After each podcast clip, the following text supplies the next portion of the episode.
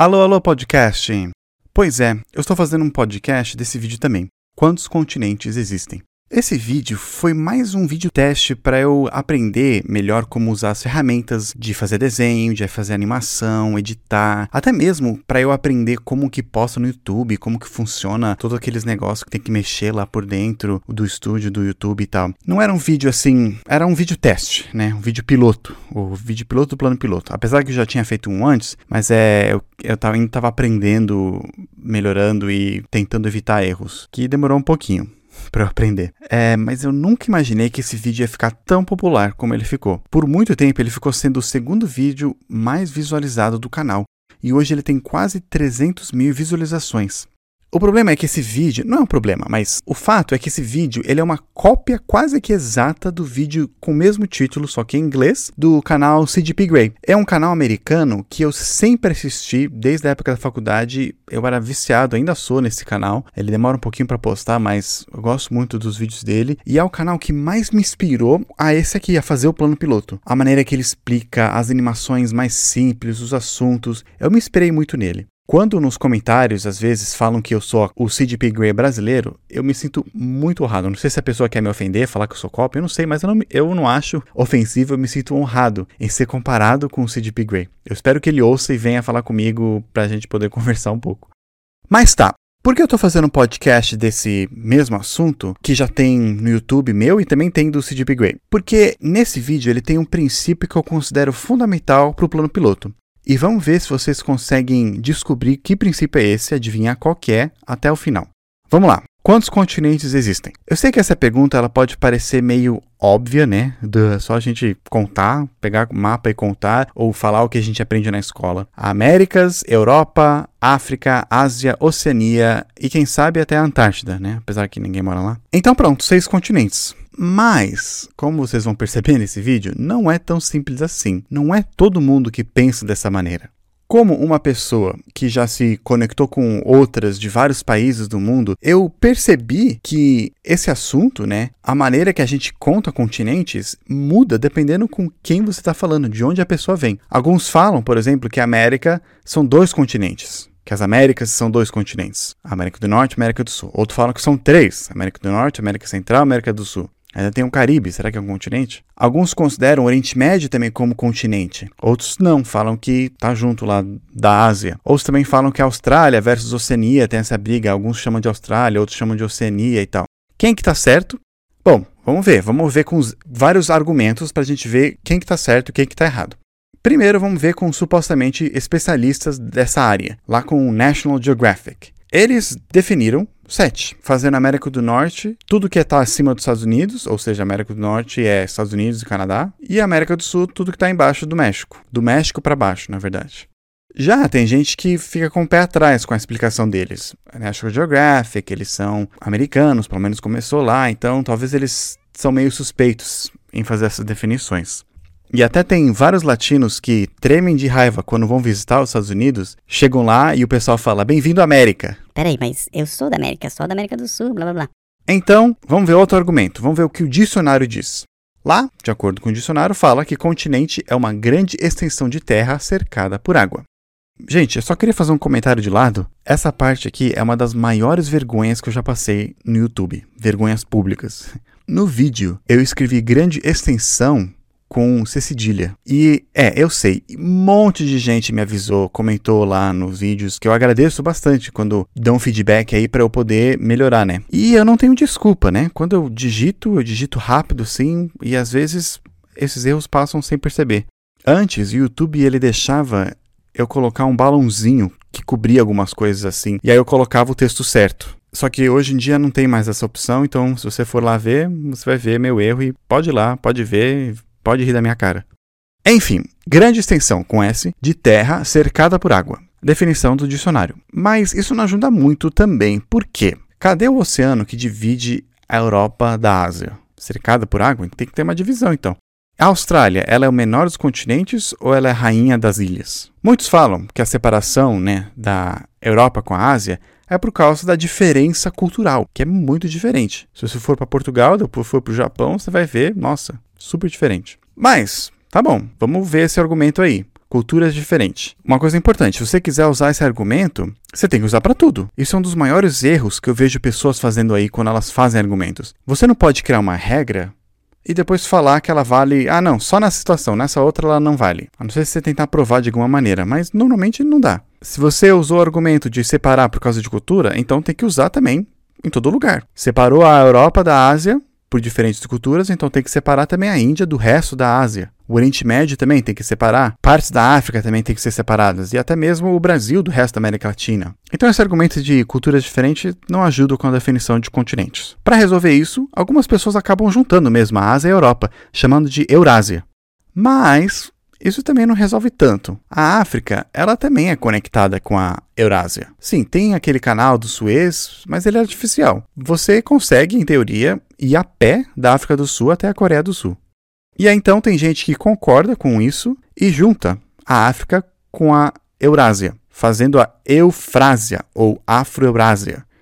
O supercontinente com 6 bilhões de pessoas e mais ou menos 85 milhões de quilômetros quadrados. E, de novo, se você usou o argumento de juntar a África com a Ásia porque está conectado por terra, então vale aqui nas Américas também. A América do Sul é conectado com a América do Norte, tem o, ca o, canal do Panamá lá, mas você consegue ir a pé também, se você quiser passar por uma floresta mortal. Então, toma americanos, a América é só um continente. Então ficou Américas, Eufrásia, Antártida e Oceania. Três continentes. Mas será mesmo? Por que Oceania? Oceania são várias ilhas, né? E como eu falei, a Austrália, ela teria que ser seu próprio continente? Ou ela é uma ilha só? Então, continente pode contar várias ilhas. Então, definição de dicionário, descartamos. Se a gente descartou a definição de dicionário, então vamos buscar outra. Vamos com outros especialistas, os geógrafos. E vamos usar a ciência, que explica muitas coisas, né? Os geólogos, eles já vão na raiz da definição de continente. Eles usam placas tectônicas, né? Aquelas crostas que estão boiando na Terra, no magma lá, sei lá. Mas isso também não ajudou muito, porque tem placas tectônicas que estão no oceano, assim, a maior parte delas é um oceano só, e tem aquela outra lá que é um pedaço só para a América do Norte e a Rússia. Então não dá para separar continente assim, fica estranho. O problema, gente, é que a definição de continente não é uma definição consistente. Ela pode variar do professor, do teu país ou da tua opinião até. Não tem uma resposta certa ou errada. Para você é essa resposta. Não adianta chegar. É sete, pronto. Não, é para mim não é. O que você tem que fazer é usar argumentos para tentar provar por que, que o seu, o que você acha, 7, 6, sei lá, é o argumento certo. Conseguiram adivinhar então qual que é o princípio que eu queria demonstrar com tudo isso? Aqueles que conhecem meu canal sabem que eu sempre falo isso. Ciência política não é uma ciência exata. Não é que nem matemática, 2 mais 2 é 4. As definições elas mudam dependendo de quem está explicando. Por isso que em artigos oficiais né, de cientistas políticos, eles passam boa parte no início, na introdução, um pouco depois da introdução, eles ficam explicando algumas palavras que eles vão usar e definindo para aquilo. Então, eles definiram comunismo como uma coisa, enquanto um outro trabalho pode definir comunismo como outra coisa. Quantas definições de comunismo tem? Quantas definições de capitalismo pode ter também? Tem definições para muitas coisas. Democracia. Se você perguntar democracia para um americano, perguntar para um coreano do norte, norte-coreano, perguntar para um chinês, perguntar para um venezuelano, perguntar para um brasileiro, para um francês, você vai ter respostas diferentes. Perguntar para um grego, né, aqueles que basicamente criaram a democracia que a gente conhece hoje, definições mudam. Quem que está certo? Cada um está certo para si mesmo, dependendo de quais argumentos você concorda. Aí você vai com quem você concorda mais, com quem você achou que tem argumentos mais fortes.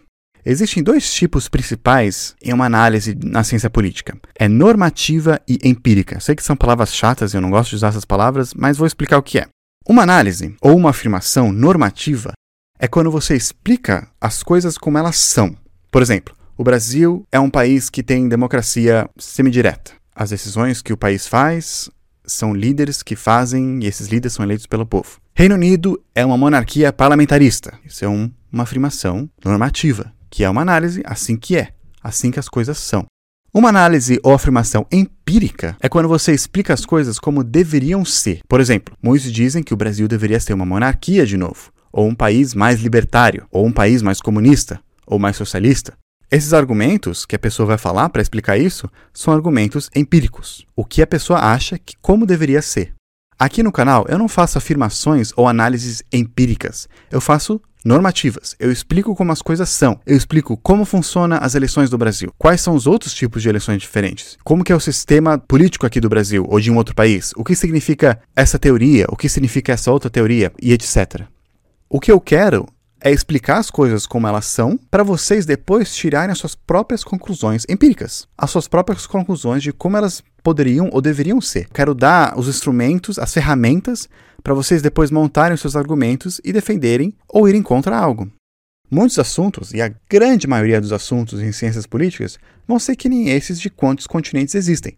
Não vai ter uma resposta certa, vai depender da visão da pessoa, de quão forte é os argumentos dela. Então, mais ou menos, a gente define quem está certo, não quem está certo, mas quem tem um pouco mais da razão é aquele que consegue fazer argumentos melhores, ou quem consegue convencer mais pessoas com seus argumentos. Por exemplo, você acha que tem sete continentes? Por que você acha isso? Não adianta só falar, ah, são sete e pronto. Não, por quê? Por que, que o outro está errado? Não adianta, gente, só você falar mais alto, gritar ou tentar atacar meu intelecto para provar que você está certo.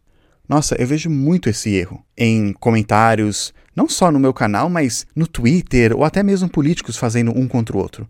Isso me incomoda bastante. Pessoas elas estão tendo uma discussão lá sobre algum assunto e aí quando ela não consegue defender seus argumentos ou contra-argumentar o que a outra pessoa falou, ele começa a atacar uma falha do outro nada a ver, ou a personalidade, ou até a aparência, como se isso justificasse que o argumento daquela pessoa é errado. Não pode fazer isso, gente. Aí o cara, ele faz isso, ele fala uma coisa assim que parece bonita, ele queima outra pessoa com um assunto nada a ver, e aí todo mundo, nossa, fica que legal, faz um meme com a cringe de sol na pessoa.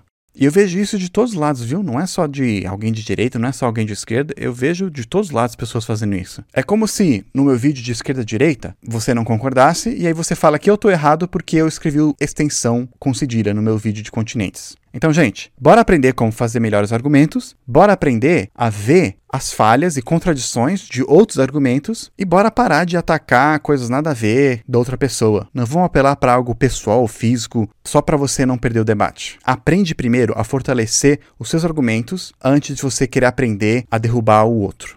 Mas por enquanto é isso mesmo. Vou ficar por aqui e nos vemos na próxima.